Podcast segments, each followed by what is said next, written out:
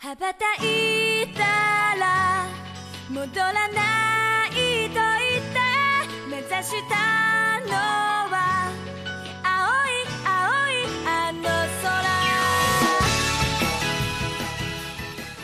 Fala, taqueiros e otaqueiras! Sejam bem-vindos a mais um Otaqueira Cast, seu podcast sobre animes, filmes coreanos e aoi, tudo que for oriental, você encontra aqui. E no nosso 50 episódio de hoje, vamos trazer as nossas primeiras impressões de alguns dos animes dessa temporada. E para me ajudar nessa missão barra comemoração, temos ela que quer levar sua técnica da cagação de regra da lua para o mundo, Jana Monteiro. Olá, pessoal. Essa temporada definitivamente não foi pra mim. E temos ele que é um robozinho fofo com o avatar de um samurai que viajou no tempo, mestre. Olá pessoal, aqui é o Mestor e deixo pra vocês uma frase que tocou meu coração.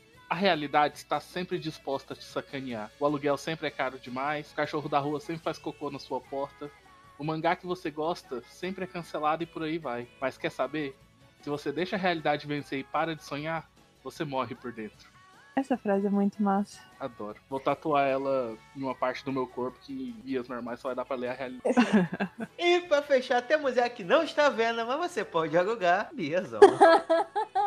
Filho da puta, cara. Até esqueci que eu ia falar. Não tô pra alugar, não, gente. Só ver que é de graça. Quero. Uau! Então, meus otakus, sem mais enrolação, separe 5 mil ienes para viajar no tempo, faça parte da força, torne-se o Deus ouvindo esse podcast, aumente o som e vambora.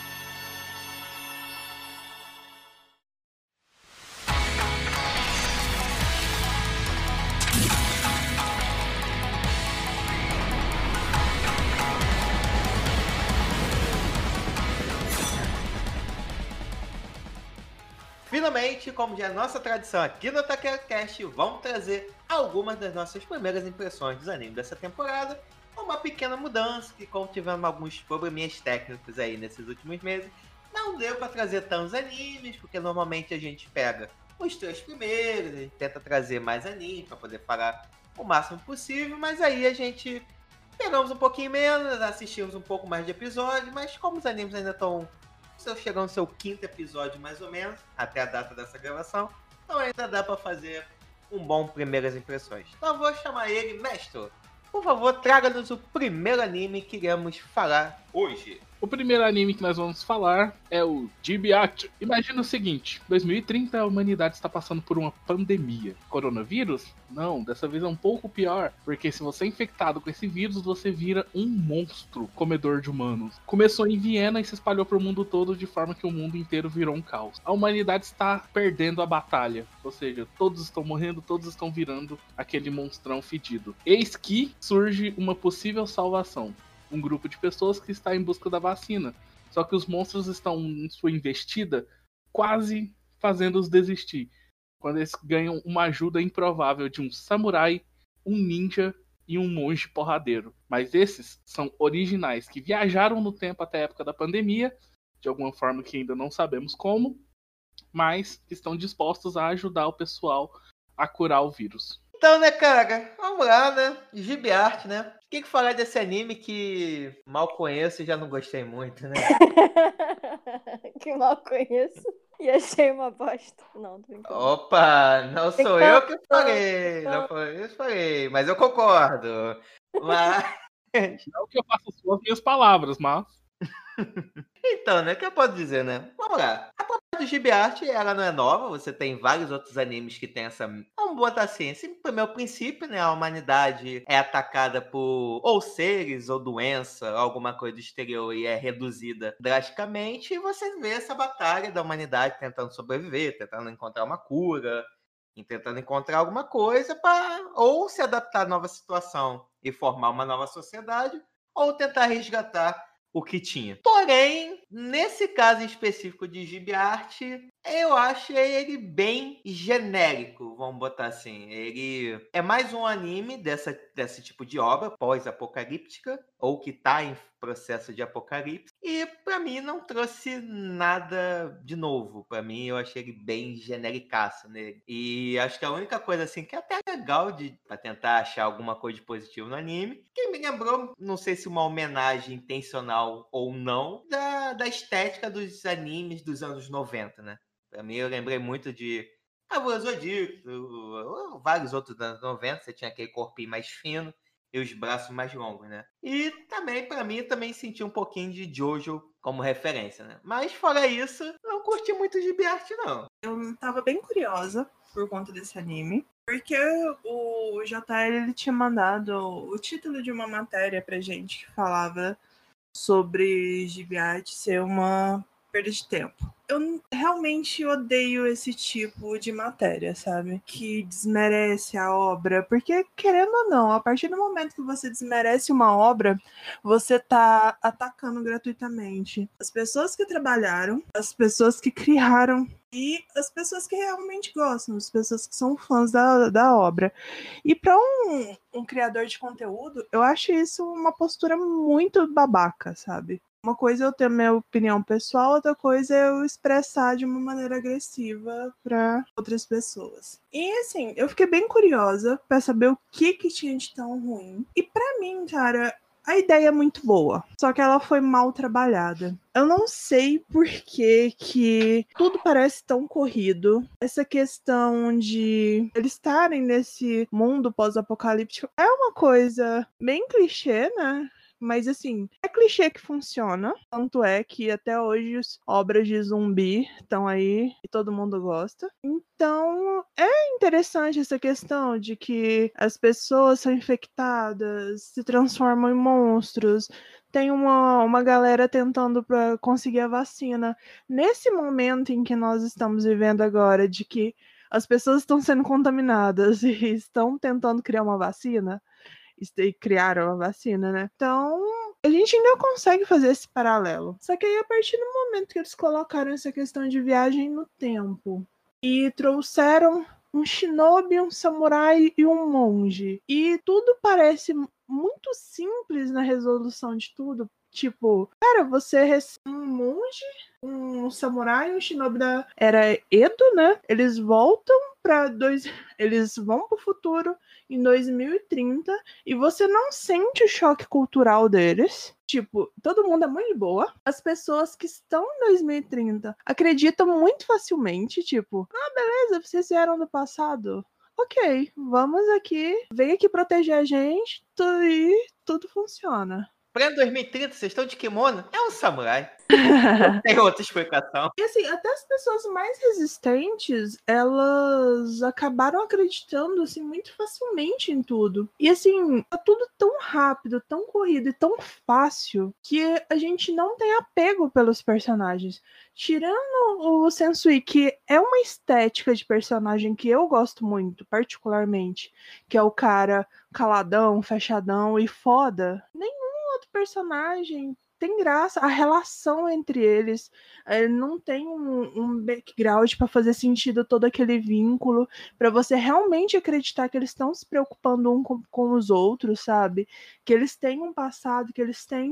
Uh, a história, quando, por exemplo, o Sensui com o Kenroku, eles têm uma história junto, eles já lutaram, eles têm uma essa amizade que veio do, no respeito mútuo pela força um do outro, mas que assim passa zero de credibilidade, sabe? Tudo, todas as interações nada daquilo lá passa credibilidade porque não tem construção desses vínculos.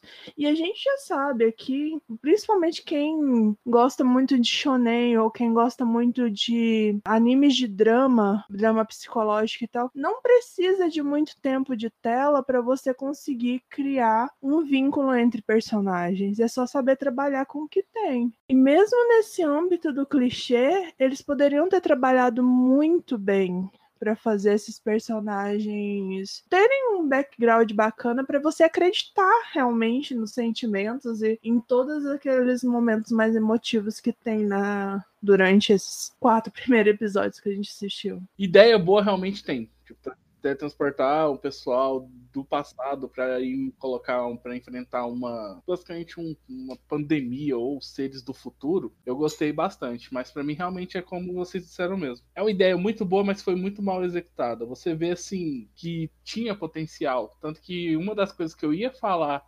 nesse realmente durante essa gravação, já falando, é que dois desses animes as pessoas meio que deram uma viajada boa na maionese para criar, que foi esse e o Decadence, que nós vamos falar em breve. Porque as ideias deles são, assim, se originalidade era o que eles estavam procurando, eles realmente conseguiram me, me surpreender com isso. Porém, Decadência ainda é muito mais viagem na maionese do que esse.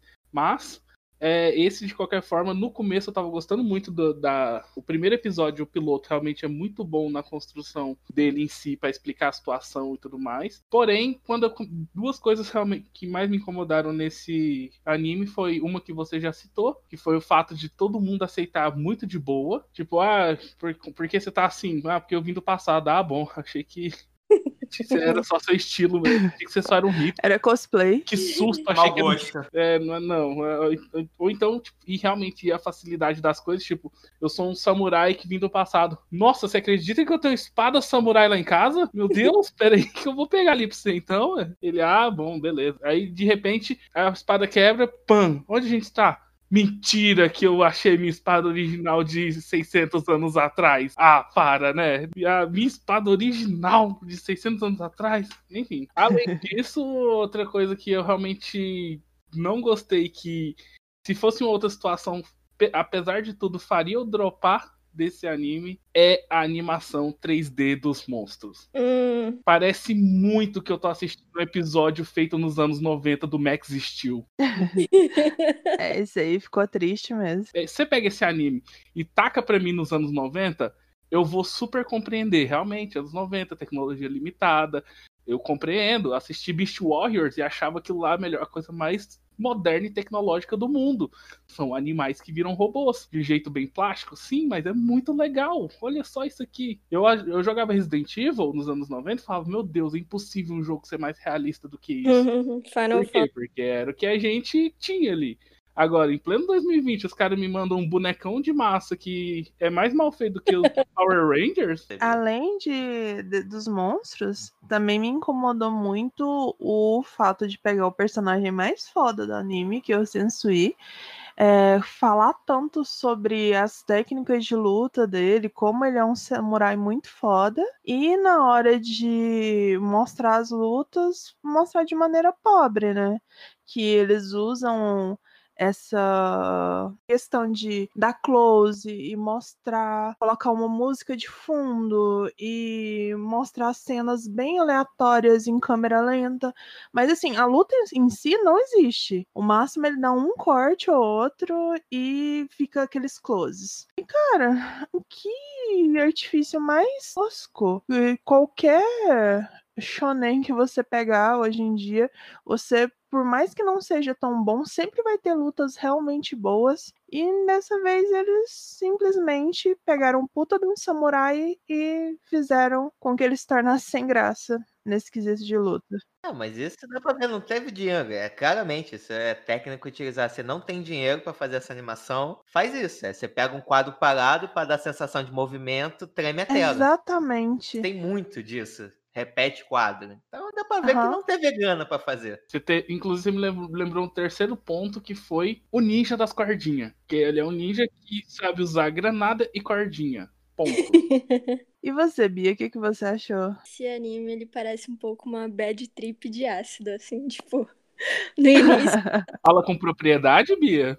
Sei, eu vou, vou deixar lá. Parece que, pô, legal, cara uma pandemia, eu acho que tá num momento super propício para ter obra de arte sobre isso e tal. Apocalipse zumbi, que é uma pandemia que infecta as pessoas e tal, faz as pessoas quererem comer. Aí, pô, cara, da hora, né?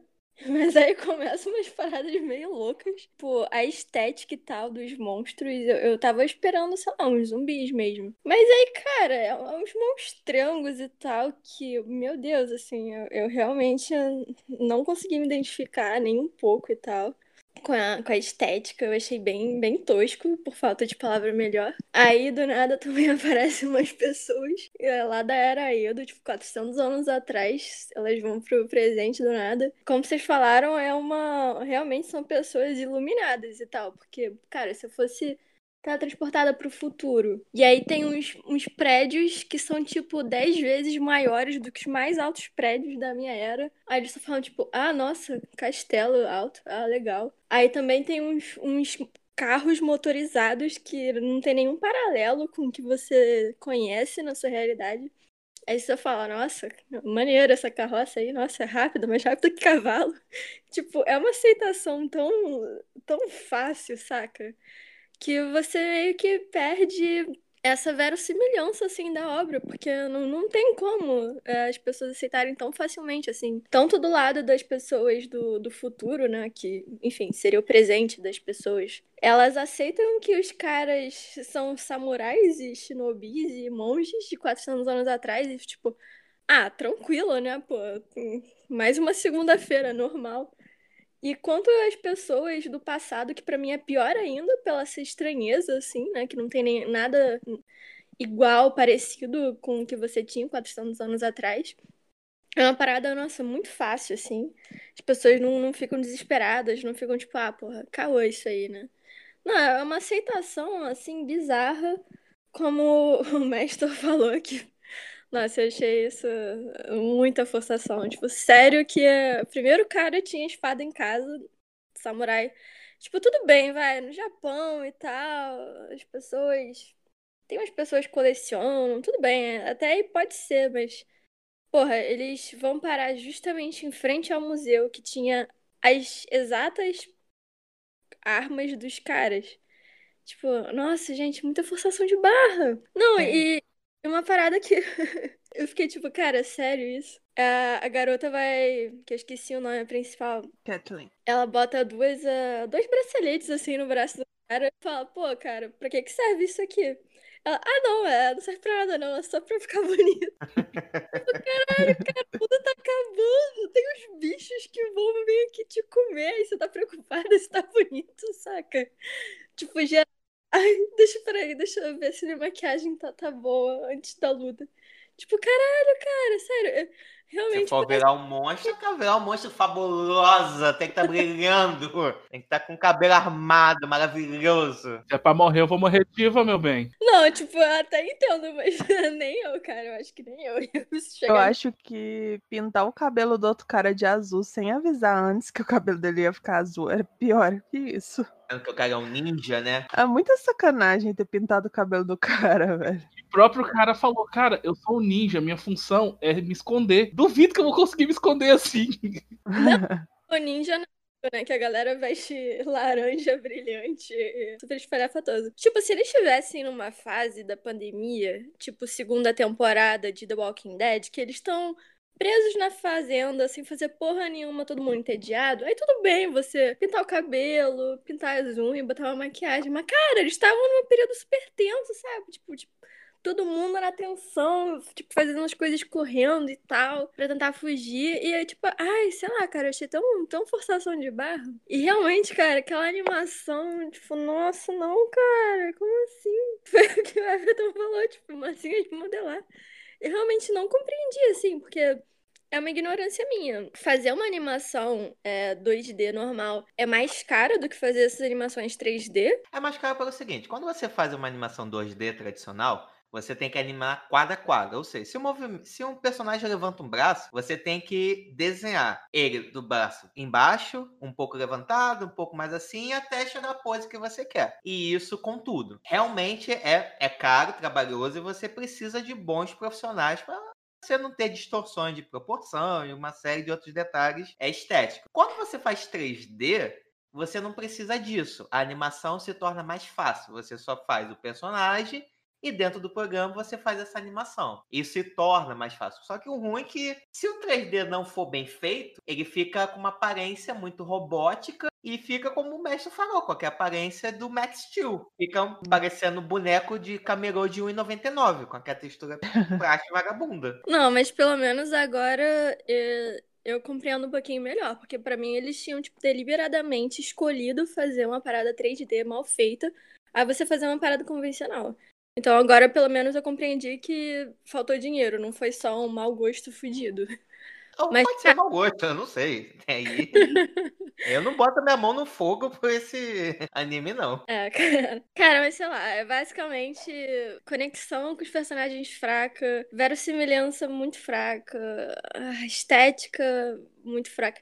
É, realmente, assim, eu tô tentando procurar uma, uma parada legal pra falar. A ideia, a ideia é muito boa. É, é. Ela é boa. Infelizmente foi mal executada, mas é bem boa. O que mais me incomoda anime, tirando os monstrinhos de 1,99, o povo aceitar tão facilmente que o ninja e o samurai vieram do passado tão fácil, o pessoal aceitar, ó, carroça, castelo, ó, tão fácil de entender. Cabelo azul. É cabelo azul, super de boa, bracinho ó, musculoso, estética, foi bonito, realmente, ficou bonito. Mas eu acho que o que me incomoda é o seguinte, toda obra, principalmente quando você vai criar uma obra que já tem tantas outras boas referências, você tem que tentar trazer alguma coisa nova, algum tipo de abordagem que seja diferente, ou você tem que fazer muito bem o que você se propõe. Um exemplo, em Attack on Titan, você vê a relação do que? Da humanidade tentando sobreviver e voltar à normalidade. E faz muito bem, você tem personagens carismáticos, as relações são boas, você tem lutas boas, uma série de coisas. Se você pegar até mesmo Decadence, que tem essa mesma premissa, humanidade, coisa e tal, ele traz alguma coisa nova. E todas as boas obras sempre têm uma abordagem. Ou vou fazer lutas fodásticas, que realmente a pessoa vai falar, oh, meu Deus, que luta foda. Ou vou trabalhar relações humanas, para mostrar o quão filha da puta é o ser humano. Pegando o exemplo do evangelho, vou trabalhar a psique humana nesse conceito e vou trazer alguma coisa, uma abordagem que seja interessante. Esse anime, ao meu ver, ele não se decidiu. Ou melhor, ele se decidiu o seguinte: ah, eu quero focar em lutas. O meu forte eu quero lutas. Tanto que eu tenho um samurai, um ninja e um monge maluco super forte pra porradaria. Só que até mesmo nisso que ele se propõe fazer, ele não bem feito. As lutas são muito genéricas, muito basiconas. Você não entende o, o que que tá acontecendo. Quando o cara vai dar um golpe sinistro, feixe de luz, pronto, bicho despedaçado. Realmente fica difícil tentar salvar esse anime, sendo que a todo momento você fica pensando, ah, isso aqui poderia ser melhor. Ah, isso aqui tá feio. Ah, esse bicho tá horroroso. Não tem como ele aceitar assim tão facilmente. Então, você fica se perguntando tantas coisas que poderiam ser melhores ou por que que tá sendo feito dessa forma, como você gerar conexão com o que que você tá vendo com aquilo. Você tá torcendo por bicho pra acabar logo, gente. Mata todo mundo, vambora. A entrega à humanidade vai ser, vai que é melhor. Torce pro coronavírus mesmo e vai. Eu acho que as lutas são muito fracas pro foco ser realmente as lutas. Eu acho que eles estão. Eles se perderam um pouco em criar um foco para esse anime. Porque eu acho que seria essa interação entre o passado e o presente. Essa questão de realmente eles estarem é, procurando a vacina. E um- outra coisa que eu achei bem estranho foi essa questão de- do vilão. Porque, pelo que me parece, aquele doutor Yoshinada, ele vai ser o vilão, né? Porque ele tá sempre com cara de mal, com cara de psicopata, né? É. Se for realmente. Porque pelo o quarto episódio a gente viu que ele foi testar a tal da vacina que fez a pessoa se transformar mais rápido. Então eu fico naquela, gente, mas entregaram o vilão assim tão fácil. E, tipo, o cara totalmente dissimulado, que na frente do- da galera ele é uma coisa, e pelas costas ele dá uma de louco e fica sendo mal sozinho. Isso também é uma coisa que eu achei bem fraca, e também o fato deles poderem utilizar o Kenroku e o Sensui como uma forma de alívio cômico e eles não trabalharam nisso. Cara, a ideia realmente me agrada, sabe? Eu gosto muito de viagem no tempo, eu gosto muito de samurai. Só que eles parecem tão perdidos. Eu acho que eu vou continuar assistindo esse anime só pra saber até onde vai. Porque eu realmente acho que ainda dá pra salvar. Mas Parece que o timing tá errado, assim. Parece que a gente tá assistindo uma coisa num time frame diferente do que deveria ser, assim. As coisas exatamente. jogadas e muito corridas e tal. E ficou uma parada bizarra, assim, pra quem tá assistindo, né? Eu, eu, sei lá, a impressão que eu tive é que eles tiveram um orçamento baixíssimo e eles estão tentando se virar com o que tem, assim, mas Não sei, cara. Eu acho que se eu, se eu fosse o diretor e tal da obra. Roubava o dinheiro e ia pra outro país. Mas isso daí, é, ele é, é uma desculpa pra animação. De não ser assim. Principalmente a questão do, dos monstros e tudo mais. É uma desculpa pra animação ser fraca. Mas não é uma desculpa pro enredo incoerente, sabe? Não sei, porque vai que eles deram, tipo, ah, você tem X, X episódios pra você resolver a história e se vira aí. Não sei se isso acontece também, saca? Acontece. Mas. Ia preferir não, não desenvolver um projeto assim, porque, pô, cara, você vai ficar se queimando pra uma parada que às vezes a qualidade é ruim porque você não tá conseguindo é, trabalhar com os recursos, tipo número de episódios, tipo dinheiro pra desenvolver as, as paradas. Eu acho que, sei lá, boas ideias podem ser estragadas, né? Mas aí eu acho que cai mais na qualidade do roteirista do que na, na obra em si, sabe? Porque é uma coisa muito normal, muito comum. Eu tenho mais conhecimento sobre a questão do, do trabalho dos mangakas e tudo mais no Japão. Então é muito comum eles terem que reduzir a história para caber na, na quantidade de episódios que foi entregue para eles.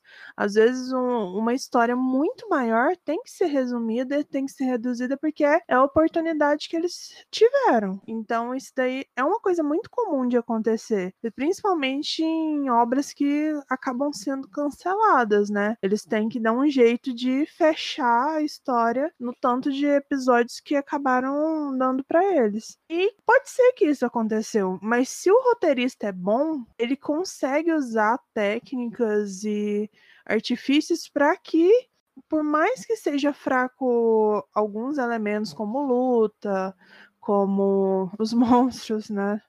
Mas eles conseguem trabalhar tão bem o enredo que a gente acaba cativado pelos personagens, pela história. E não foi tanto esse o caso. E tinha muito potencial. Essa- isso que me deixa triste, porque potencial tinha, só não foi bem trabalhada. Então, acho que antes de passar pro próximo anime, acho que aqui vale responder a pergunta da famosa da matéria que eu enviei pra vocês. Bia, Gibearte, foi ou não foi uma perda de tempo pra você? Cara, eu não vou falar que foi uma perda de tempo, porque eu também não sei se estaria fazendo uma coisa mais útil no tempo de assistir o anime. Provavelmente não. Mas, cara, eu.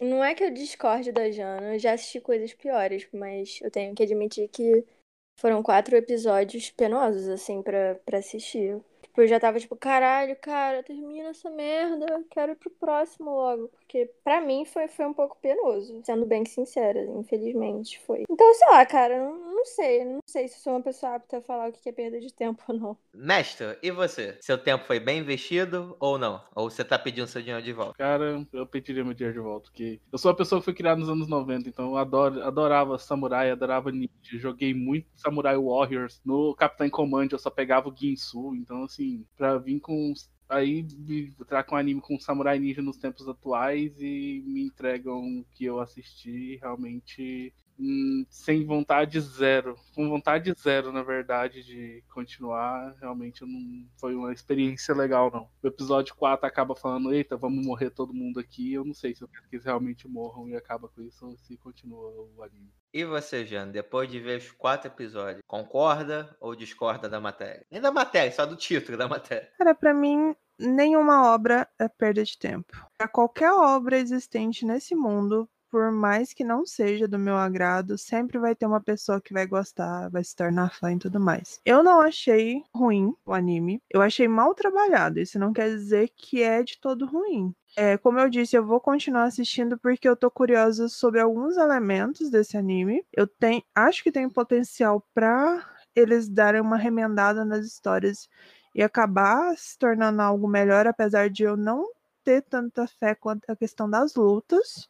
Mas pelo menos a questão do enredo, super background dos personagens, eu tenho um otimismo quanto a isso. Então vou continuar assistindo. E não, não é, não foi perda de tempo. Eu já tava chateada pela questão da matéria, do título da matéria. Então já era um, um impulso inicial para eu querer assistir esse anime. E para mim foi ok. Eu, não foi penoso assistir. Eu tava mais interessada em saber que momento que eles iam dar uma, uma reviravolta e as coisas se tornarem mais claras, do que preocupada se tava acabando ou não o episódio. Foi uma experiência boa e vou continuar assistindo. Antes de dar minha opinião, Jana.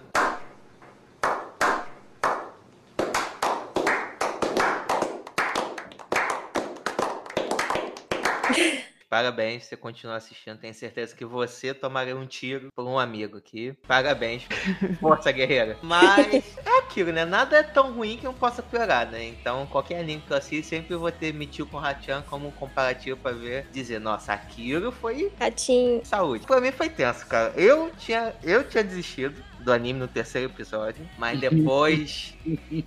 aí depois de ter pensado na vida, tomado esporro e pensar, não, já vacilei uma vez. Vou, vou tentar ser uma pessoa melhor. Vou assistir o quarto episódio. Quatro episódios. Foi duro, foi difícil, não gostei da jornada, não vou continuar. Quem continuar, meus parabéns, você merece ganhar uma, uma estátua, ser canonizado, que cara, o animezinho difícil de assistir, mano.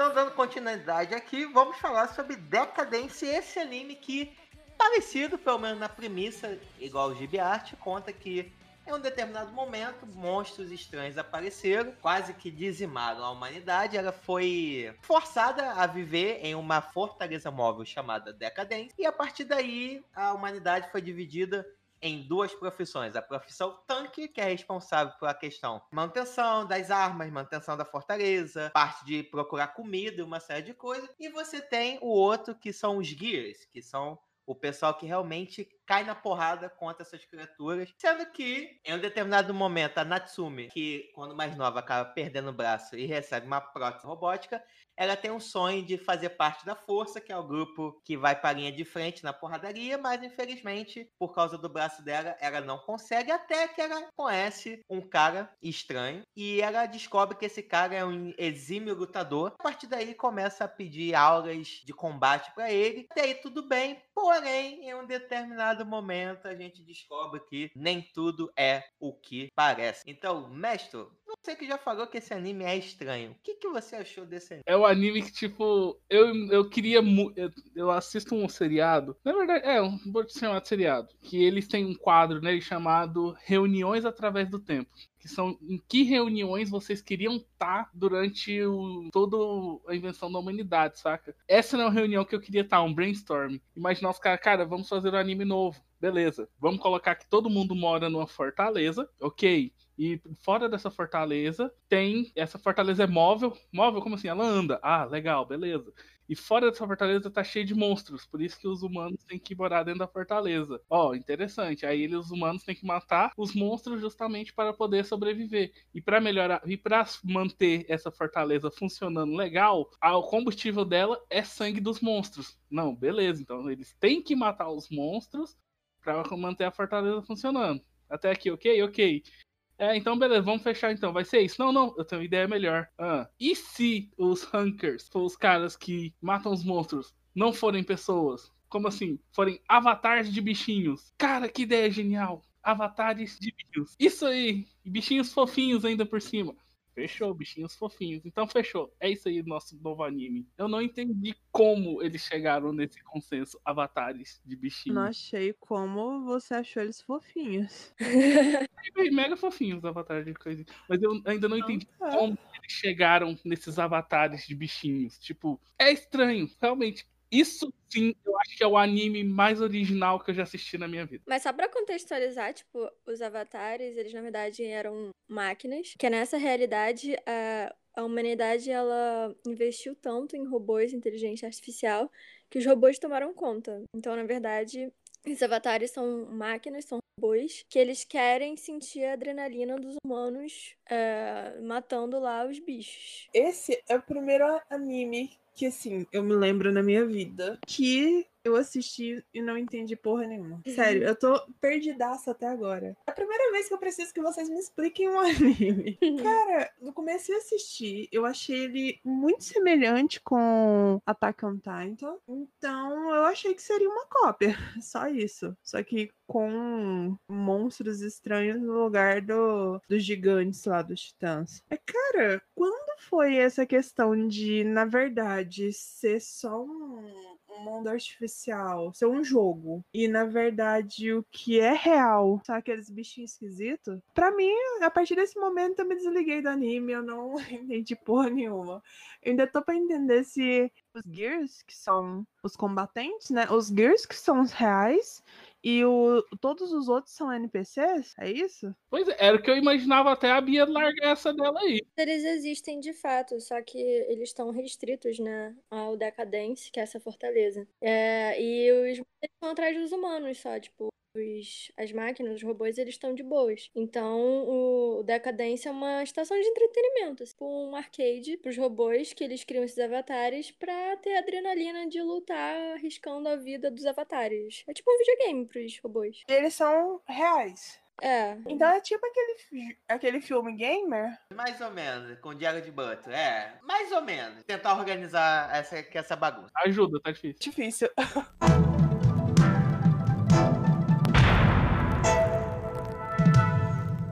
Em um determinado momento, a humanidade cagou o planeta. Nada muito diferente do que a gente vive. É, imagina o que está acontecendo agora, só que extrapolado. A humanidade continuou fazendo as cagadas que tá fazendo agora. Exatamente. É. Até que deu. Aí o que, que aconteceu? A humanidade, para conseguir se proteger, resolveu partir para os ciborgues. Porque naquele mundo as organizações já estavam comandando muito mais, só que aí teve uma superorganização que comandava a porra toda. Então, meio que eles fizeram a transferência da maioria dos humanos em ciborgues, que são aqueles avatares fofinhos. Bom, porém, como que aquilo era uma empresa de entretenimento, o que, que eles pegaram? Eles jogaram aquelas criaturas do mundo normal, que são controladas por essa organização, e eles mantiveram alguns seres humanos como se fossem NPCs. Só que aqueles são humanos de verdade. São seres humanos que não tiveram a consciência transferida. Porque era pobre. É, pode ser também. É uma possibilidade. Então, o que que acontece? Com uma forma de entretenimento, os avatares fofinhos encarnam nos guias, que são os combatentes. E as outras pessoas em volta são como se fossem NPCs, só que elas não são programadas. São seres humanos que foram enganados, que não sabem qual é a verdade. Eles realmente acreditam que a humanidade realmente foi destruída por causa daqueles monstros. Sendo que, na verdade, a humanidade foi destruída por, pela própria humanidade. É mais ou menos uma mistura de Matrix com Gamer e com Huawei, que a humanidade tá voando e os robôs estão controlando e estão simplesmente sendo enganados por uma inteligência artificial. É mais ou menos o resumo da obra. Que loucura. Eu não tinha captado isso, não. A parte que mais me deixa confuso nisso é os bugs. O que são os bugs ali, então? É, são pessoas que não, meio que não seguem a programação. Vamos botar dessa forma. São pessoas que, por exemplo, a própria Natsumi, ela foi programada, foi programada não, ela, ser, ela deveria ser uma tanque. Ponto. Só que, porém, como ela tem vontade própria, ela desafia o sistema, ela quer se tornar da força, quer se tornar um guia era um bug para o sistema. Então, qualquer um que desafia o sistema ou que utiliza de trapaças dentro do jogo, que também acontece isso, é considerado um bug. É uma falha, é um risco que aquela organização combate para que, que eles continuem no poder, né? Que nem tem no, na Matrix que liberava que um escolhido aparecesse de tanto em tanto tempo. É, mas e aí, o que vocês acharam? Confuso. Cara, eu gostei. Eu achei muito louco, mas não é ruim. Só que assim, o que eu realmente gostei é quando começou a ter essa interação maior da Natsumi com o Kaburagi. O Kaburagi é muito legal. A versão avatar dele, a versão humana dele é muito legal aquele jeitão mais fechado e tal. Eu amei o fato do Pip existir. Ele é muito bonitinho. Eu sempre gosto de todos os mascotes de qualquer anime que eu assisti. E assim, a, a Natsume entrou muito naquela da jornada do herói, né? A, a menina toda atrapalhada lá que quer ser uma gear, ou quer ser uma tanker. O fato dela não ter o braço atrapalha ela, impede ela de algumas coisas. Mas ela não desiste porque é o sonho dela. E e ela quer ajudar as pessoas e tudo mais. E ela é muito de boa, ela é muito animada e por mais que tenha passado por um trauma terrível, ela é muito positiva. É um tipo de personagem que eu gosto muito. Então eu adorei ela. Eu adorei o, o Kaburagi, é, que é fechadão, mas ele tá lá pra ajudar ela e ver no que que dá. Em certo momento eu achei assim que ele tava meio que só sendo meio egoísta. Ah, eu tô aqui mesmo, eu quero ver no que vai dar. Então eu vou ajudar ela só pra ver até onde vai. Mas ele acaba se pegando a ela, não tem jeito. E eu achei a interação deles. Quando começou a focar mais na interação deles, eu comecei a gostar mais do anime. Agora que vocês explicaram, deu pra entender melhor essa questão desse outro mundo dos bichinhos lá. Não achei fofinho igual o Everton achou, achei muito esquisito. Mas sei lá, quando começou, eh, como eu não tinha entendido direito, quando começou essa interação entre os, os bichinhos lá, eu achei muito estranho, eu não tinha gostado tanto, porque eu achei eles esquisitos, eu achei o universo, o mundo deles lá muito estranho. Essa questão de eles terem que fazerem parte desse jogo e ter que viver sob certas regras. E a partir do momento que você quebra essas regras, você é destruído, você é morto, né? No contexto deles, eles acabam sendo aniquilados. Então eu achei isso muito tosco. Gente, cara, que tosco assim. Não que o anime seja ruim, mas tipo, bando de filho da puta, né? Mas a questão do, do jogo em si, eu achei muito interessante. Eu pensei nisso de gamer na hora que eu tava. Quando eles falam que é um jogo, que mostra o flashback lá de quando o Kaburagi ele era um Gear. Então, eu já tinha pensado nessa conexão com o gamer. Apesar de que eu achava que eles não eram humanos de verdade, eu achava que eles eram só realmente personagens desse jogo, tipo NPCs mesmo. E que os bugs eram, tipo, NPCs que acabaram tendo algum tipo de consciência. E por isso que precisavam ser aniquilados. Mas a menina, a Natsume é tão inocente que eu achei que ela era um, um bug que teve consciência, mas ela é muito burrinha para entender que, que o contexto em que ela tava vivendo. Mas eu percebi agora que eu tava errada. Que realmente ela é um, um ser humano. Agora com a explicação de vocês, esse anime ficou muito melhor. De nada. Obrigada. Porque eu tinha gostado de algumas partes, mas realmente eu não tinha entendido. Agora ele ficou muito melhor, cara. Eu vou reassistir essa porra. Cara, mas assim, eu acho que eu cometi o erro de primeiro em ordem dos animes que eu tinha pra assistir, pra gente fazer a resenha. Então agora com a Jana falando, eu fiquei um pouco confusa de novo. Ué, O que eu sei também é que o principal, Burage, ele burlou algum sistema, alguma regra na, no jogo lá do Decadence. E ele foi penalizado a ficar na- no Decadence fingindo que ele é um humano normal e denunciando todos os bugs. Então, ele meio que começou a gostar lá da Natsume. E agora ele tá meio que burlando o sistema de novo. Então, agora ele tá meio que do lado dos humanos e não relatando a Natsume, porque ela seria destruída por essa empresa do Decadence. Comanda esse jogo entretenimento. É, no caso, foi todo o grupo de Gears que ele fazia parte, né? Um desses dos, do- dos companheiros dele usou uma falha do sistema para conseguir a vantagem,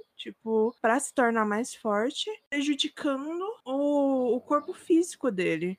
Então é, é um, um bug que tem, é um- uma falha que tem no sistema em que a pessoa ela pode sentir no mundo real o que o personagem tá sentindo para que ele tenha vantagens no jogo, se torne mais forte, mais rápido e tudo mais. E aí descobriram e toda a equipe foi penalizada. Aí como o o Kaburagi era o melhor da equipe, sem precisar usar esses artifícios, Não, ele usava. O Caburá também usava. o Quem- não usava. Ele Usava? ensinou como o cara. O... Não, ele ensinou o cara a usar. Ele não usava. No final ele usou, Jana. No quarto episódio. só ele usando lá, tipo, e fechou a comunicação e, e aplicou o bichinho. Ele, usou, ele ensinou porque ele sabia. Ele usava também. Só que ele fala, você não pode usar acima de 20%. E o cara passou. Por isso que eles foram descobertos. Aí no final,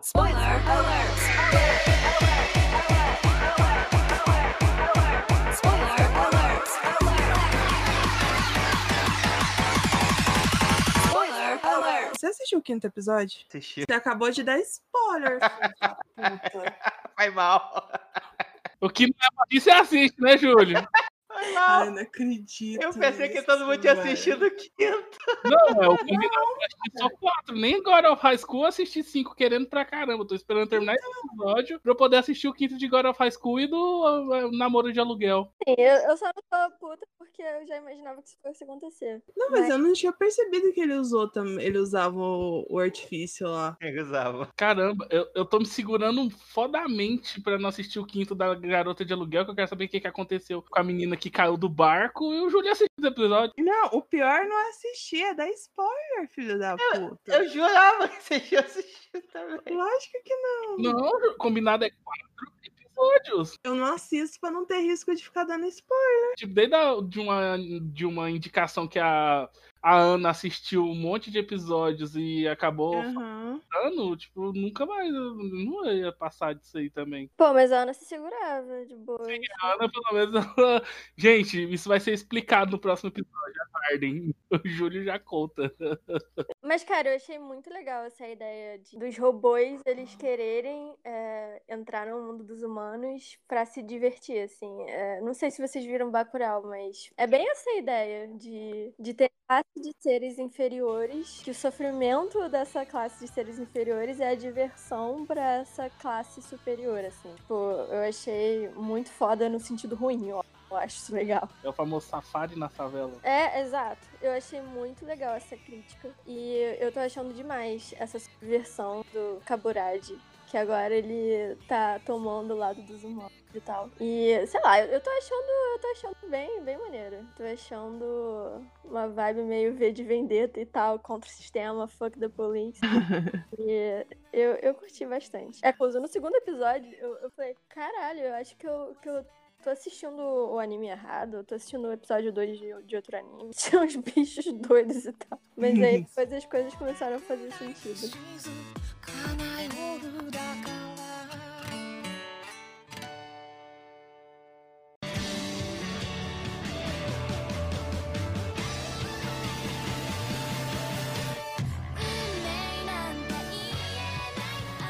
Agora a gente vai falar sobre Kanojo Okarashimasu, que também é conhecido como namorada de aluguel. Conta a história de Kazuya, que é um garoto que acabou de levar um pé na bunda. Então está super deprimido por esse pé na bunda. Um, um jovem adulto acabou de entrar na universidade, meio tarado, meio esquisito. E que, como tá sofrendo tanto por ter levado o pé na bunda da menina perfeita, ele resolve alugar uma namorada por um aplicativo de aluguel de, de namorados. E foi tudo muito perfeito, muito legal com essa namorada de aluguel, até que ele acaba se revoltando pelo fato de que ela tá só interpretando uma personagem de namorada perfeita. Então ele acaba jogando todas as suas frustrações em cima dessa namorada perfeita e acaba descobrindo que por trás daquela personagem existe uma garota com uma personalidade muito forte e que se vê envolvida na vida desse rapaz da maneira mais bizarra e meio ridícula possível.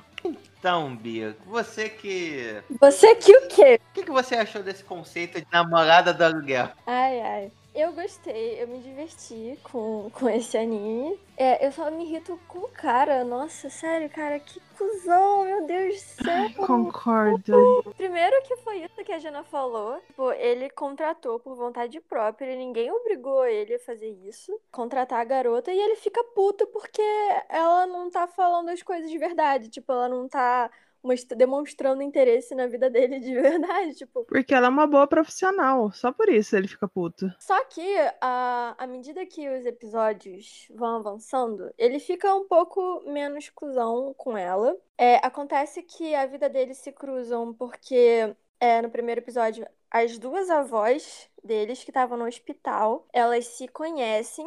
E por conta delas duas, elas, é, a avó do cara, que eu esqueci o nome, do principal, ela achou que, que o Kazui, ele nunca fosse conseguir uma namorada, nunca fosse conseguir uma mulher, porque ele é um bundão.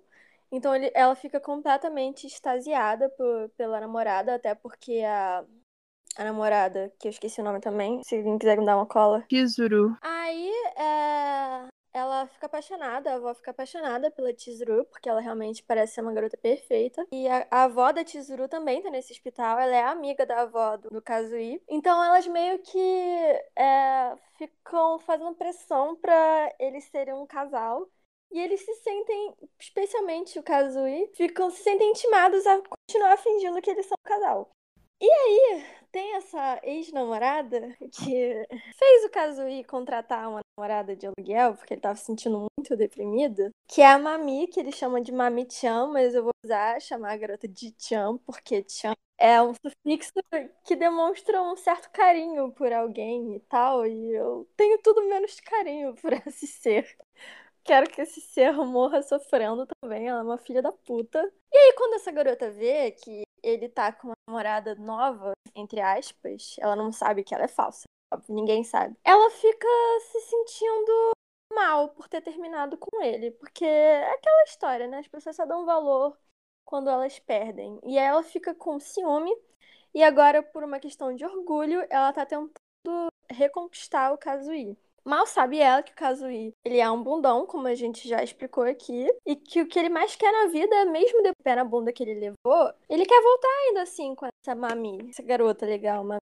Aí o anime é isso, assim, eles ficam rolando porque ao mesmo tempo que ele não pode falar que ele tá alugando a garota, porque vai ser uma situação bem patética, mas ele quer voltar com essa Mami, e a Mami ela tá tentando reconquistar uma parada que ele nunca deixou de estar apaixonado por ela. E aí é, é um rolo atrás de rolo, aquelas coisas bem intensas que quanto mais você tenta resolver as coisas, mais e aí você fica meio que nervoso, nervosa pelas pessoas para elas não serem descobertas. E eu não sei se eu torço pro garoto ficar com a Tizu, que, enfim, é, é com certeza é a boazinha e é a menina da história, que, enfim, o anime vende essa. A gente torce pra eles dois ficarem juntos. Ou então se eu torço pra ele ficar com a Mami, porque ele é um bundão e ele merece ficar com a garota filha da puta. Porque, meu Deus do céu, cara. É, é um... Mas tem a terceira opção também dele ficar sozinho pra vender, aprender a virar homem. É verdade. Sei não, acho que tem uma terceira opção ainda que, tipo, é outra menina que ainda não apareceu que tá na abertura. Porque na abertura aparecem três meninas dançando lá e a terceira ainda não apareceu. Por isso que eu não gosto de abertura. Eu não sou muito fã de Arém, porque geralmente é um cara que não tem nada de especial e aí ficam 40 garotas gostosas em volta. Mas esse anime ele é bem divertidinho, tenho que admitir. É, os personagens eles são muito carismáticos, eu adoro adoro a Chizuru. Eu acho ela maravilhosa. Ah, o Kazuya, ele é meio bundão, mas ele vai tentando consertar as coisas aos poucos, assim. E eu acho que tá caminhando, pelo menos até esses quatro primeiros episódios, para ele ir caindo na real aos poucos. É isso, eu acho que ele, eu quero que ele perceba que a Mami é uma filha da puta, que nem todo mundo já percebeu até agora. Mas, cara, nos últimos episódios a gente só tem feito é, resenha de anime que tem personagem gado, né? Aquele, aquele que gosta de, de, de, ser pisada. Quer se pronunciar, Júlio? Que escolhe os, os animes. Pô, o Kaminoto, o último também que tinha. Qual foi o último que a gente fez? Que tinha gente gado pra caralho. God. É, muita gente, nossa, muito gado isso. Enfim, gente, o cara é virgem, né? Pensar que ainda tem gente que casa virgem, meu Deus. Então ele, ele, ele tá atrás Que, enfim, os caras querem, né? Quando. Não só os caras, quando as pessoas são virgens, elas fazem umas coisas meio idiotas. Em nome da genitália delas. Enfim. Fui virgem por muito tempo e sei o tanto de coisa idiota eu já fiz. Então, Everton, você que tem conhecimento de causa, como é que foi para você? Esse anime divertidíssimo, tipo, é uma mistura de vontade de rir com agonia, porque, tipo, tinha tantas mas tantas oportunidades para ele desfazer cada situação. Isso é verdade. Tantas, mas tantas, que acabou que ele, ele. E você fala, não, pronto, é só ele virar, falar isso e acabou. Tá desfeito o, o problema. Mas não, o cara vai e fala e joga por cima. Ou quando não é culpa dele, é culpa da situação, onde, tipo, quando você menos percebe, pan, todos os meus amigos estão andando na rua. Quando você menos percebe, pan, minha, minha avó também tá no hospital.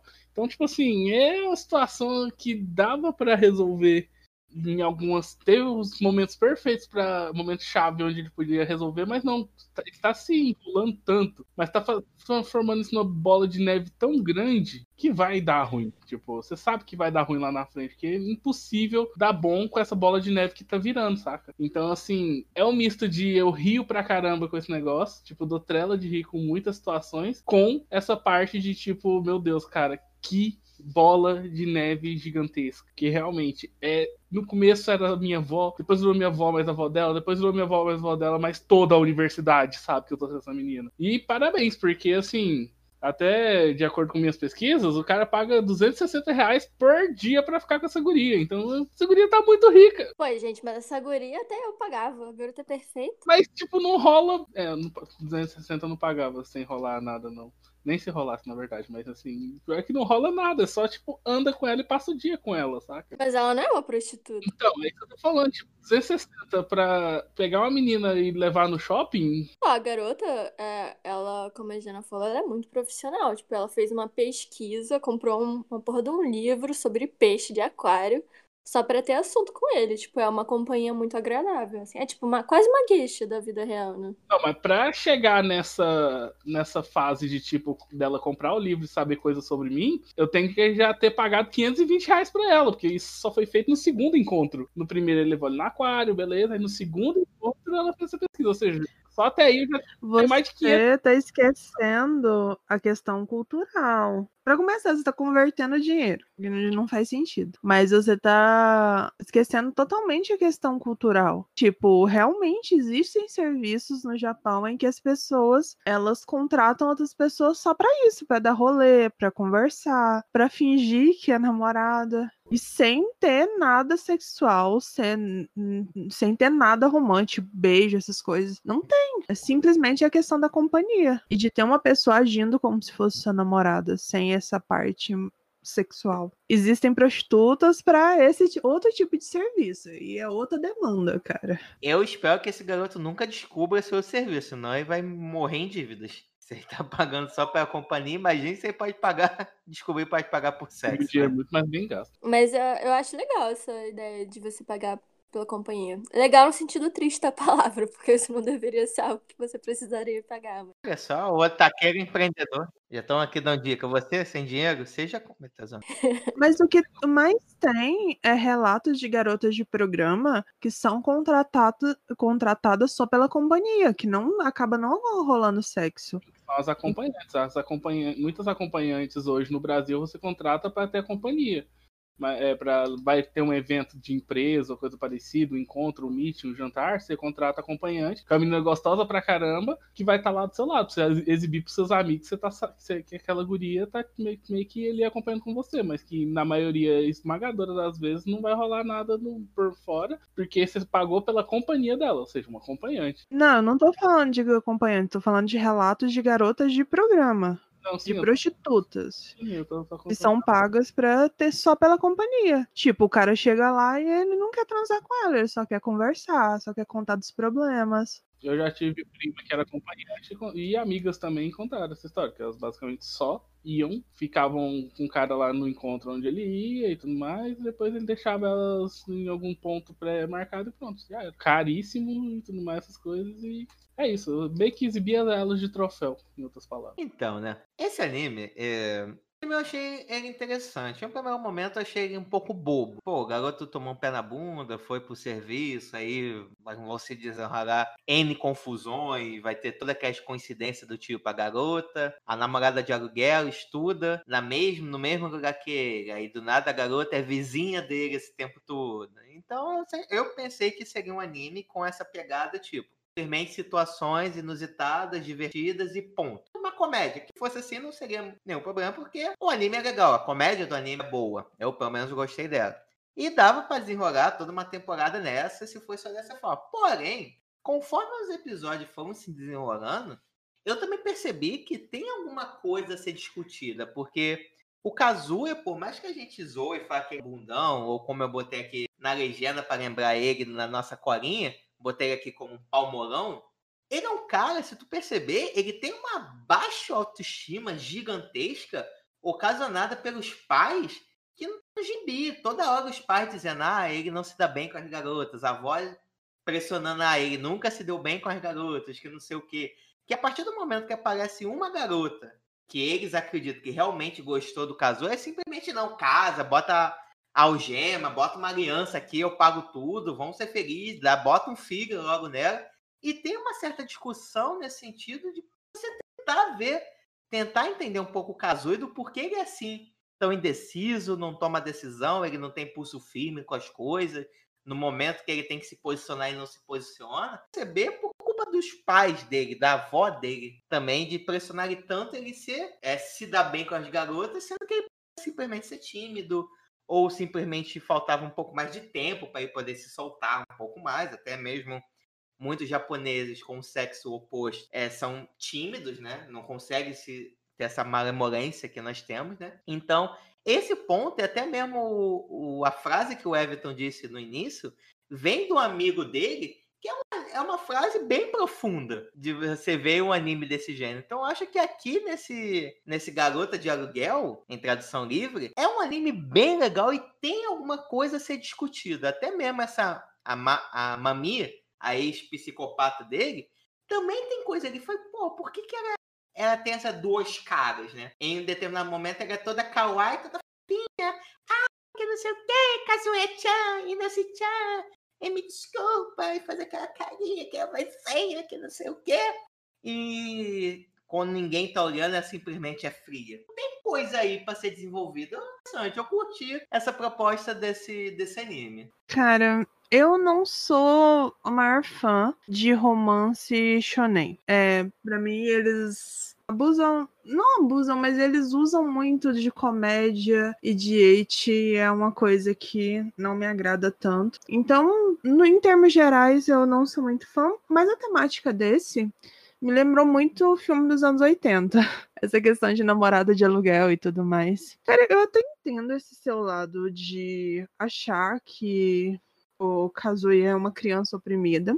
Mas eu não concordo tanto assim. Eu acho que vai mais é da personalidade dele mesmo. Tem toda a pressão social, é verdade, porque ele é o herdeiro do negócio da família, então se pressupõe que ele vai conseguir uma mulher, se casar, tocar o um negócio da família. Então jogam muita esperança e responsabilidade em cima dele, sendo que ele ainda tá no começo da vida, né? Então dá até para entender um pouco dessa insegurança dele. Só que o cara, ele é Cara, ele é muito babaca. E eu, eu tenho muita implicância com esse tipo de enredo em que existem um monte de mentiras e um monte de falta de diálogo que vão se transformando numa bola de neve, só aumentando, aumentando, até que dá ruim da pior forma possível. Eu fico extremamente irritada com esse tipo de coisa, porque são coisas simples. É só você não alimentar a mentira. E ele é profissional em alimentar a mentira, que cada hora ele inventa alguma coisa diferente, até sobre a história da Shizuru ele começa a falar que ela é rica, que ela mora na cidade é, litorânea, que eles estão passando férias, e que ela era muito doente quando era criança e não sei o que, então ela não conhece. Cara, cada vez ele vai inventando mais e mais mentiras. E isso mostra o tanto que ela é uma ótima profissional, porque apesar dele estar tá inventando esse monte de mentiras e ele tá enganando, tipo, a família dele, os amigos dele, todo mundo, só pra não se sentir um merda, porque ele contratou uma namorada de aluguel ela consegue levar isso tudo numa boa como se fosse realmente verdade. Ela consegue se encaixar no personagem que ele acaba criando para ela e se tornando a menina perfeita aos olhos de todo mundo. Então, ponto para ela, uma ótima profissional. Só que assim, é o tempo todo ele jogando as frustrações dele pra cima dela. Ou menina que tem paciência, cara, porque sinceramente eu não ia querer nem ver esse cara mais pintado de ouro, porque pior cliente ever. Mas com o tempo ele vai mostrando um pouquinho de, de uma melhora dele como personagem. Então, ah, ele é, na verdade, ele é babaca, mas no fundo, no fundo, ele é um cara legal.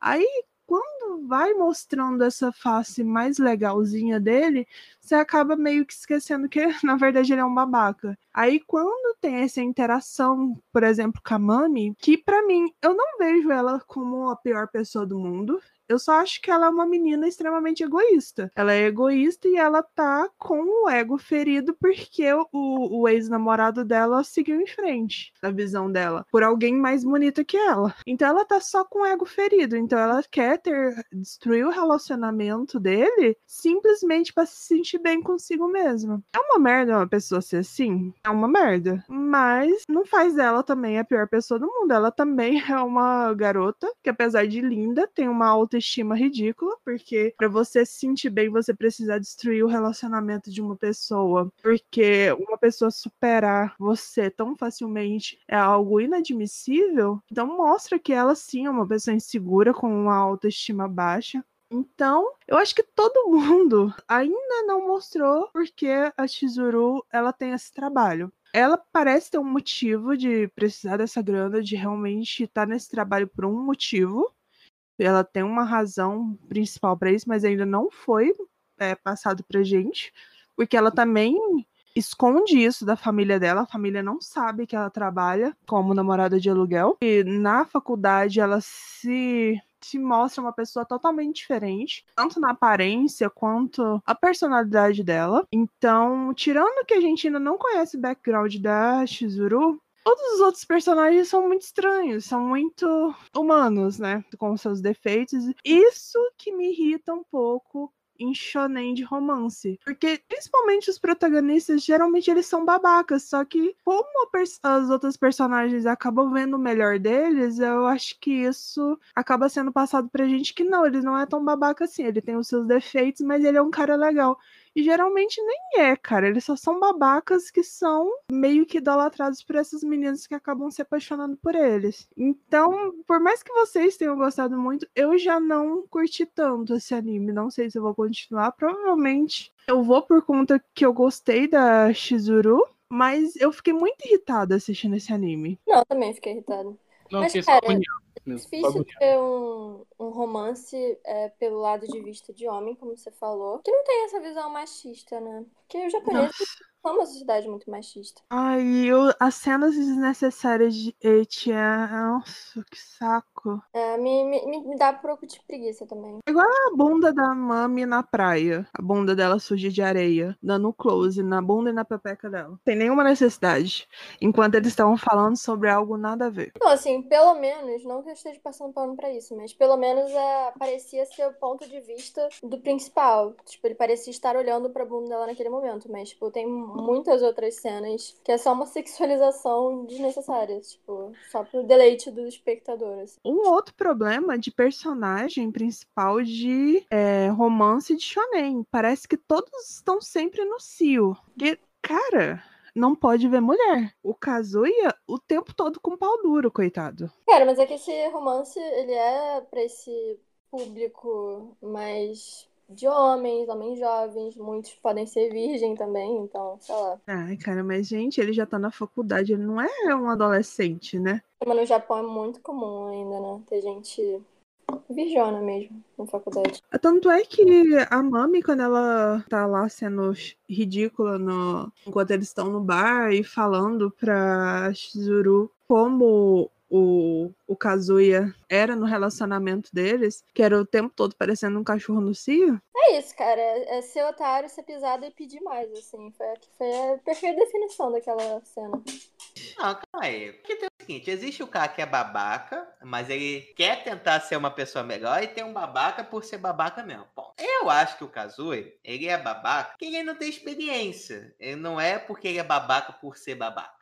Ele tá em processo de desenvolvimento, de aprendizagem. Botarem ele assim como um cachorro no cio, alguma coisa assim. Sei bem, porque pelos flashbacks que tiveram com ele e a Mami, ele é peitoso com ela. Ele nunca, ele nunca chegou e falou, ah, vamos pra minha casa, vamos, vamos transar, que não sei o que, te quero essa bundinha rebolando no meu colo.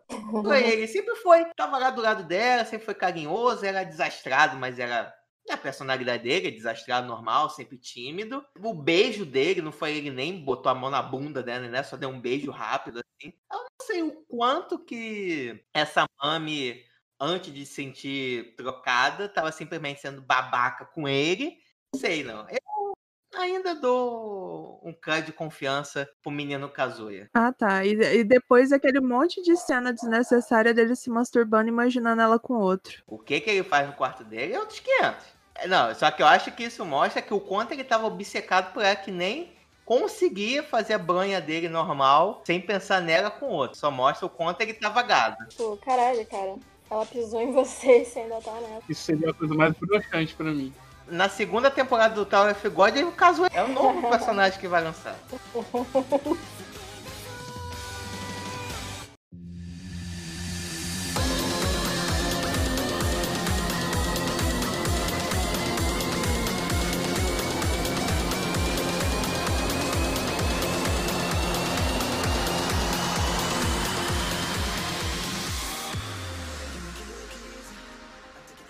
Então, gente, agora a gente vai falar sobre God of High School, que eu acho que é o mais hypado da temporada.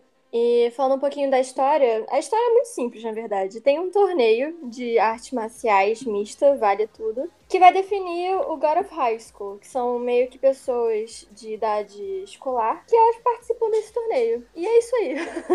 é essa história. Mas enfim, a gente é, acompanha três personagens principais, que é o Jim Mori, que me lembrou muito, o cabelo dele me lembrou muito o Sora, Sora de Kingdom Hearts, que é a franquia preferida de jogos de videogame, então eu gostei automaticamente dele. Não parece mesmo. Ele tem personalidade, personalidade de protagonista de shonen clássico, aquele que é bastante extrovertido, fala o que dá, faz o que dá na telha. Não entendi o olho dele até agora, mas fora isso. tá? É, estilo. É porque ele é o protagonista, ué. Tem que ter estrelinha no olho dele. Enfim, eu não entendi a motivação dele, além da motivação clássica de Shonen de querer enfrentar pessoas fortes e ser mais forte. A gente tem também o, o Handei, que ele tem uma motivação de financeira, de dinheiro. Porque uma coisa que eu esqueci de falar é que o God of High School ganha dinheiro. É, na verdade, um desejo é realizado, qualquer que seja o desejo. É, o desejo dele é ser de grana, né? Porque ele tem vários trabalhos e ele quer juntar dinheiro pra conseguir salvar o amigo dele que dá a entender que tem câncer ou alguma outra doença terminal e, é, enfim, as custas do tratamento são bastante altas. E por fim, a gente tem também a outra personagem que é a Mira, Yumira, que ela tá querendo salvar o estilo de luta com espadas da família dela, que ela é a última descendente, o pai dela morreu e deixou essa responsabilidade pra ela não deixar entrar em esquecimento o estilo de luta. E ela então ela tem essa motivação, a dar a entender que ela ia querer se ganhasse o prêmio, dar mais visibilidade, sei lá, investir ou algo do gênero no dojo dela. E é isso, tem a gente vai descobrindo aos poucos que tem algumas pessoas que têm poderes um pouco especiais sobre humanos e a gente meio que vai acompanhando o desenrolar desse torneio. E aí, gente, tem alguma coisa mais a acrescentar à história ou História, o cara luta, Shonen tá preocupado com história, aquela porrada. É, esse anime me entrega isso, gente. Aí promete Exato. porrada e te dá porrada. É isso, gente. Tô com o Júlio. Pra mim, esse é como se você fosse animar The King of Fighters da vida, ou um Street Fighter da vida. Eu Uhum. Vejo um game de luta sendo virando anime ali. É um Dragon Ball, gente. Tem enrolação, vai. É, exceto se for pegar pelo. É como se fosse a parte do torneio de Dragon Ball, mas É a parte do torneio. é Street Fighter da vida. Eu achei- achei da hora. Tipo, escolha seu É, personagem. Tal pessoa do Brasil, tal pessoa do coisa, tal pessoa que luta Ai, isso. fiquei com raiva que o cara que tinha estilo do jiu-jitsu brasileiro era mó cuzão. E ele lutava tudo menos jiu-jitsu, não é mesmo? Tipo, a luta dele é qualquer coisa menos jiu-jitsu. Eu achei que era capoeira na hora que eu vi a imagem dele. Ah, aí, Júlio, o jogo virou. A luta do cara do jiu-jitsu brasileiro é no episódio 5. Não, eu vi a imagem quando eu tava pesquisando sobre os personagens. Eu já vi o 5 também. Mas eu gostei bastante disso. Porque, pelo que você, como vocês falaram, não tem enrolação. É, é porrada e é isso aí, cara. É bem isso de, sei lá. O campeonato vai ser assim assado. Episódio 1, o que acontece? Battle Royale. Todo mundo tenta porrada em todo mundo aí, filho. Olha pro lado, mete um soco. Cara, eu gostei muito, porque, como eu já disse nos últimos episódios, eu adoro, amo Shonen. Só que eu tô ficando um pouco sem paciência. Tô velha e sem paciência pra enrolação toda que Shonen tem. Então, esse foi um vento de ar fresco na minha cara. Porque a história é bem simples, é um torneio. E é isso aí, galera. Porrada, porrada e mais porrada. Tanto que o episódio mais sem graça que tem é o 4, que tem muita história e pouca porrada. Não, eu gostei. Ah, eu gostei quatro. Em comparação aos outros três, o 4 é o mais fraquinho pra mim. Nossa, o final do 4 pra mim foi o melhor dos Pois é. quatro. A única coisa que prestou no 4 foi os dois minutos finais, porque o resto tudo pode jogar fora. Que Não. Jogar é fora. cara. louco. Aquele final do 4 foi de lascar, mas pra ter um final de dois minutos, você teve que ter 18 minutos assim, sem graça. Ih, xoxo. Mas falando nisso, eu fiquei um pouco decepcionada, cara, porque é a única luta que teria entre os dois personagens principais até então. E eles só mostram. Eles não mostram o desenrolar da luta, né? Eles só mostram o final.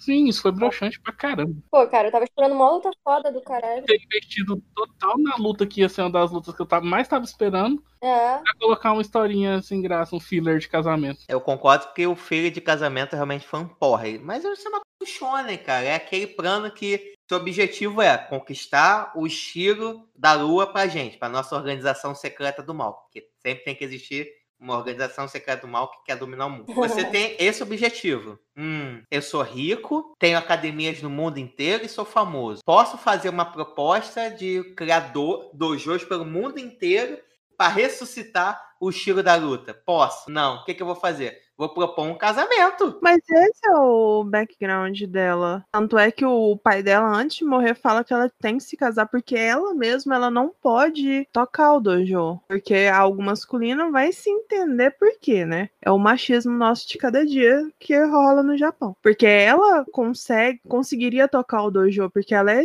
é especialista nessa técnica. Só que aí ela não pode porque ela é mulher. Aí então ela tem que casar pra ter um cara que vai tocar esse dojo e que vai se especializar na técnica para poder pa- passar pra frente e não deixar morrer. Então ela tem que se casar. Ela só tem que encontrar o cara certo pra casar com ela. Convenceu. Tinha maneiras melhores, mas tô nem aí. Eu aceito. Se fosse outra cultura, te- poderia ter coisas melhores, mas a gente lembrando da cultura oriental, no caso, esse anime ele é coreano. Eu não sei se o anime ou o mangá baseado dele é coreano. É um Mauá, é coreano. O anime é japonês, mas é baseado no mangá manhwa. Então, é, mas a cultura asiática é difícil em todo lugar, né? Então, se fosse outra cultura, ok. Mas sendo cultura asiática, cara, que a coreana consegue ser tão machista quanto a japonesa, então não tem o que fazer. Mas o meu ponto nesse quesito não era nem essa parte do filho, é que eu acho que o fato de não ter a luta entre eles se torna mais impactante, porque como ela foi ferida nesse mesmo episódio, e o cara que era o mais honrado, entre aspas, mais certinho, que no mesmo episódio já tinha enfrentado é, zoação, provocação e não tinha caído, e quando você termina com esse mesmo cara atacando o ponto fraco dela, né? O ferimento dela quase a ponto dela morrer, é que traz o choque. Então, eu Nossa. gostei daquele final. Eu gostei daquele final dele esmurrando, esmurrando o ferimento. Eu achei perfeito, cara. Mas o final é fabuloso. Eu acho que é impossível não gostar desse final. É uma coisa que só o final prestou. E eu gostei do fato de não ter a luta, da gente já chegar tomando na cara o fato de um dos personagens mais agradáveis, um cara que parece ser inabalável, ele tá completamente descontrolado. Tipo, toda aquela máscara de serenidade que ele tinha foi jogada de lado e ele se descontrolou completamente. Eu gosto muito de personagens assim, de enredos assim, que o, personagem ele fica fora de si. Ainda mais quando tem um motivo, né? No caso, ele faz tudo, ele tem um- vários trabalhos pra conseguir grana, ele aceita humilhação pra não perder o trabalho, pra conseguir grana pra ajudar no tratamento do melhor amigo dele. E o melhor amigo dele deu a entender que faleceu. Não, ele só piorou fodasticamente, pelo que eu entendi. Tipo, tá nas últimas, literalmente. Um pé já tá na cova e o outro tá chegando. É. Então, isso faz com que ele perde- perca totalmente o controle. Eu achei isso incrível, porque ele gosta da menina. Eles acabaram, por mais que ain- ainda não são amigos, mas eles têm. estão nesse processo de se tornar amigos, né? Então ele tem essa simpatia por ela. E, de repente, tanto é que ele larga tudo pra ir ajudar ela a fugir do casamento, né? De casamento, é a espada do pai que tinha caído naquele rio. Isso, então eles estão nesse processo de criar esse vínculo de amizade e tudo mais, e foda-se, ele tá tão descontrolado que foda-se se ela é amiga, foda-se se é mulher, foda-se se ela tá machucada. Ele só quer descontar nela todas as frustrações e de uma maneira muito cruel, que destoa totalmente do que ele se mostrou ser durante os primeiros episódios. Só discordando um pouquinho da parte da frustração, eu não acho necessariamente foi ele descontando a frustração. Eu acho que como amigo dele estava nas últimas e ele precisa, ele precisa ganhar o torneio para realizar o sonho dele, ele acabou jogando sujo, porque ele sabia que a oponente dele era forte e também sabia que ela tinha um machucado. Então acho que era, ele fez de tudo para poder chegar até a final. Também entendo que tem frustração envolvida disso, mas não é simplesmente tô puto com tudo que tá acontecendo no mundo, vou jogar minha frustração em você. Por isso que eu joguei sujo. Eu acho que o motivo do amigo dele tá quase morrendo que o motivou ele a jogar sujo. Ele entrou no modo rage, não tem como não. Pra mim eu concordo. Tipo, ele realmente entrou no modo rage, então ele to tá tocando foda-se, só quer ganhar agora. Ele já tá no ponto de não ver mais esperança, porque ele espanca os caras com o risco de perder o emprego, sendo que ele aguentava de tudo para não perder aquele emprego, porque ele precisava do dinheiro para ajudar. Nesse caso, nos casos da Lan House, eu aceito que ele descontou a raiva. Quanto a Mirra, foi porque ele precisa ganhar esse torneio, então ele, fa ele faria de tudo. Agora, a minha dúvida é justamente uma coisa que eu vou remeter lá no começo do, do episódio. Janaína, nossa fabulosa integrante, nossa dona desse galo pomposo, diz que muitos animes não precisam de muitos episódios para criar um laço entre as pessoas. Foi o que God of High School fez. Entre os três, o cara Exatamente. principal e esse, ele criou um laço fabuloso. Só que aí é que tá. Eu não sei quantos episódios vai ter God of High School. Talvez tenha 12, talvez tenha 24. Mas ele criou um laço tão grande entre os personagens para eles que estão participando de uma seletiva para o nacional. Ou seja, teoricamente, acabou essa seletiva, o protagonista, como protagonista, deve vencer esse negócio. E aí, o que, que, eles vão ver com esse personagem que eles, tipo, fez a gente se apegar e tudo mais? Vai ficar só lá na torcida? Isso aí, vai lá, personagem principal. É, é, pega o povo.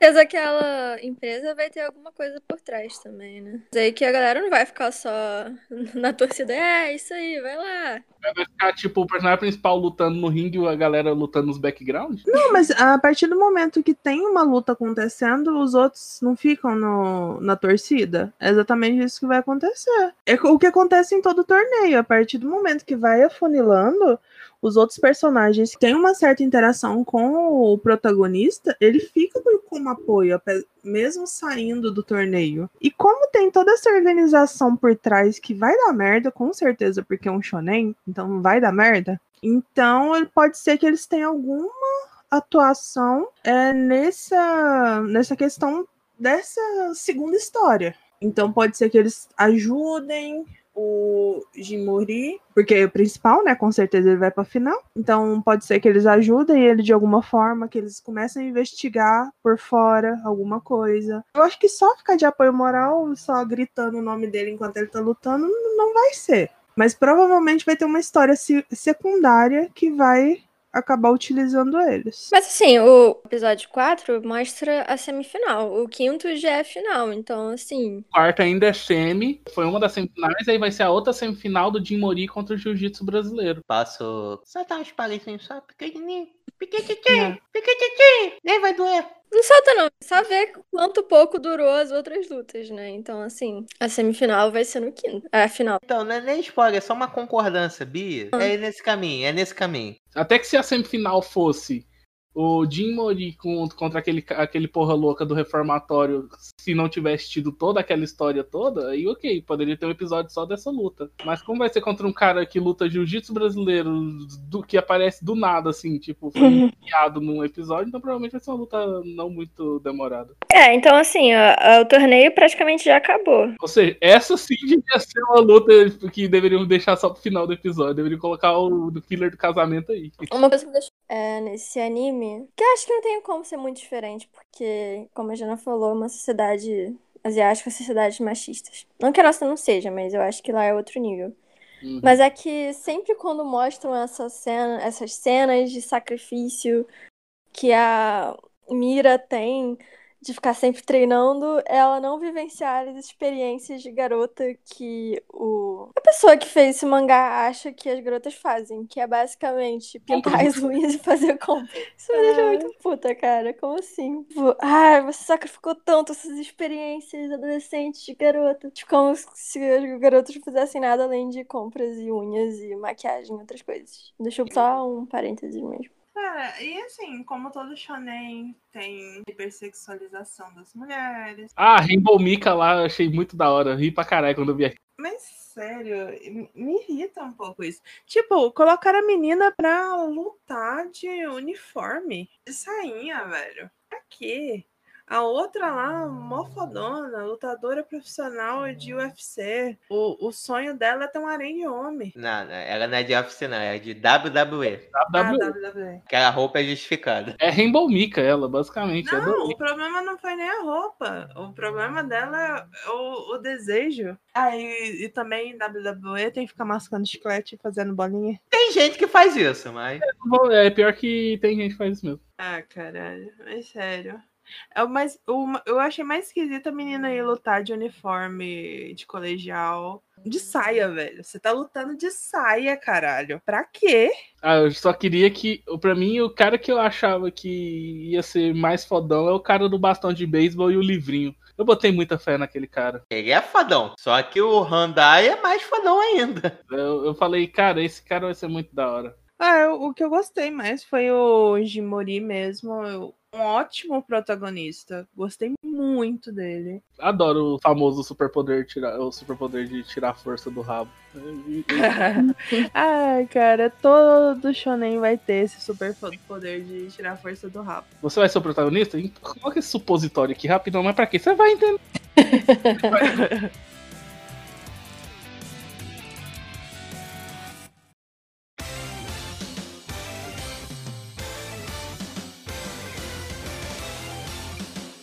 Então, meu povo, já estamos chegando ao fim de mais um Otakera Cast, mas antes disso, saber assim as considerações finais dos animes que assistimos hoje. Também gostaria de saber de qual anime a galera que vai continuar assistindo e qual vai ser dropado além de GBA. Começando com ela, Jana. Como eu falei na abertura, essa temporada não foi pra mim, não só por esses animes que a gente assistiu, mas por toda a lista de animes. Eu não fiquei muito interessada por muita coisa. Essa temo- temporada teve muito shonen, teve muito eight. Então não é pra mim. Então, pelo que o que a gente assistiu, que eu mais gostei, com certeza, foi o The God of High- School. Ele é um shonen normalzinho, clássico, gostoso de assistir. Então, provavelmente ele eu vou continuar assistindo, porque é um, um ótimo anime pra você passar o tempo. Não tem nada de espetacular, mas é, é bom de assistir. As lutas muito bem coreografadas, gostei muito. Decadência, depois da explicação de vocês, muito obrigada. Eu vou reassistir os quatro episódios, provavelmente eu devo continuar assistindo. Não vou dar certeza, porque eu achei aqueles bichos muito esquisitos, mas me deu um interesse maior depois de que eu comecei a entender do que se trata. Então, em segundo lugar, eu acho que ele foi um dos melhores que eu assisti. Eu vou continuar com o GBH. Eu gostei da eu gostei da ideia, apesar de ficar triste de não ter sido tão bem trabalhado. Canojo também, sei lá, cara, eu não sou muito fã de romance de shonen. Então eu fico muito irritada assistindo ele. Então eu fico entre os dois, qual eu menos gostei. Então, provavelmente ficou The God High School, Decadence, o Canojo e o GBH como que menos bom desses daí. É, cara, eu não tenho muito o que acrescentar. É, essa temporada, esse episódio em si, não foi pra mim. Não fiquei tão entusiasmada com nenhum dos animes.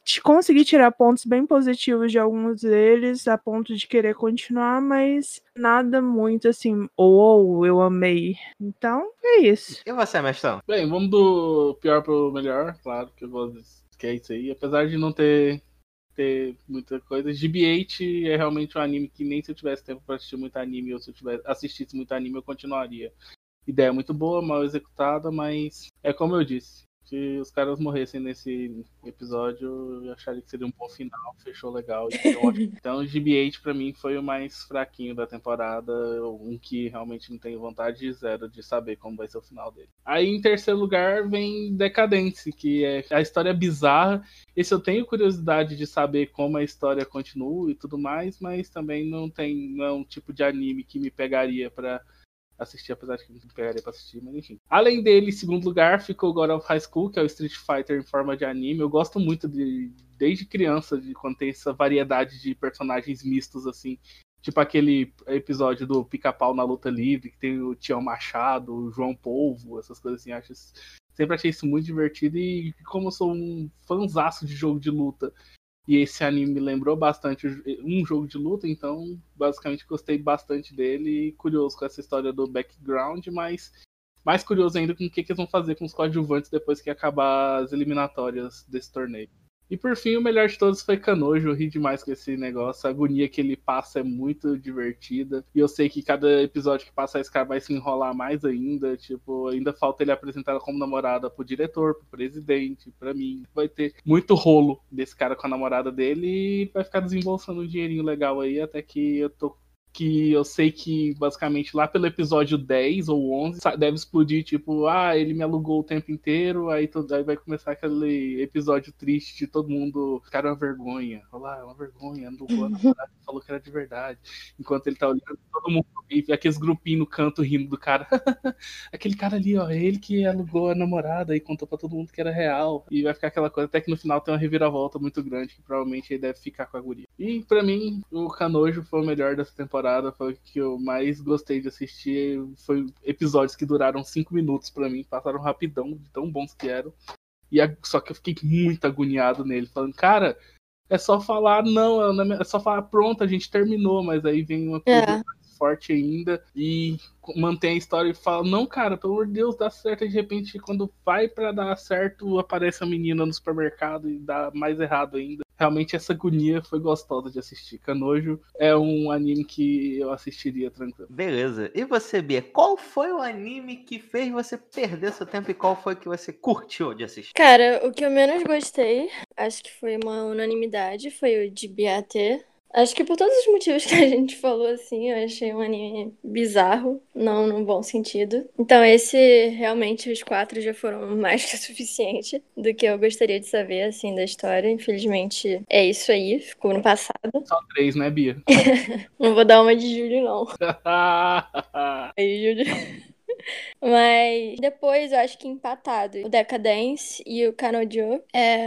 Eu gostei bastante de Decadência. Eu acho que as premissas não são tão originais assim, em termos de ser um mundo pós-apocalíptico, em termos de ter essa história de simulação, um jogo, na verdade. Mas eu acho que os elementos juntos, eu acho que eu pelo menos não conhecia nenhum anime que combinava todos esses elementos. Eu achei bem interessante, eu gosto dessa premissa antissistema.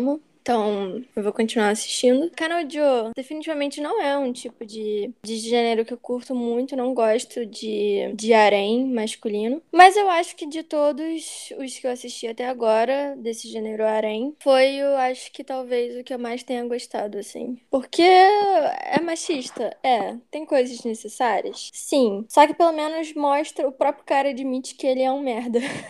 então, é, eu gostei bastante da, da personagem principal a Chizuru, acho que ela é maravilhosa. As tretas que ele se mete porque ele é burrinho são legais de você se sentir nervoso. Eu gosto também de odiar a Mami. E eu também quero saber como é que vai ser o desenrolar. Apesar de enfim, ser um pouco previsível, né, esses animes. Uhum. Mas uh, o que mais gostei foi o God of High School. Eu gosto muito de anime, eu gosto de porrada e eu não gosto de enrolação. É, acho que esse anime combina todas as coisas que eu gosto. Então, vou continuar vendo. Inclusive, já continuei porque eu já assisti o Kill. E é isso aí. E você, Júlio?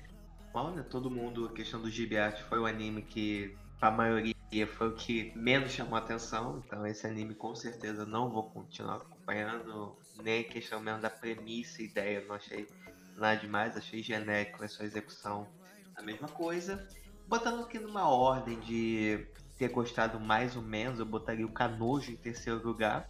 Kanojo é uma comédia bem legal, vou acompanhar com certeza. As confusões que os dois se metem são muito boas.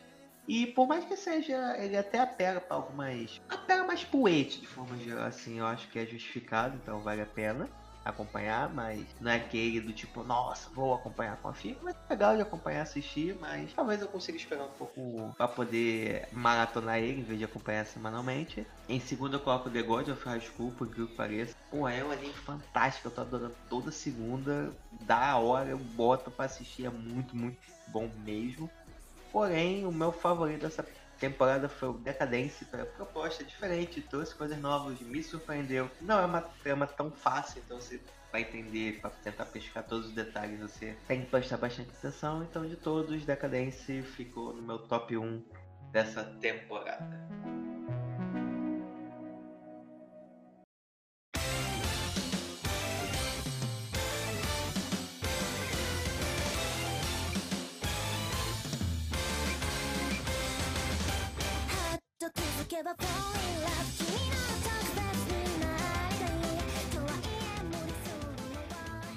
Então, meus otaqueiros e otaqueiras, chegamos ao fim de mais um Otaqueira Cast. Se você gostou dessa lista ou tem outros animes que vocês estão acompanhando, mas que não falamos hoje, também queremos saber quais vocês estão gostando. É isso, é só você mandar um e-mail pra gente através do otaqueracast.gmail.com ou através das nossas redes sociais. No Instagram, arroba e no Facebook, barra. Então, meu povo, muito obrigado pela sua atenção. Até o próximo episódio. Valeu, fui!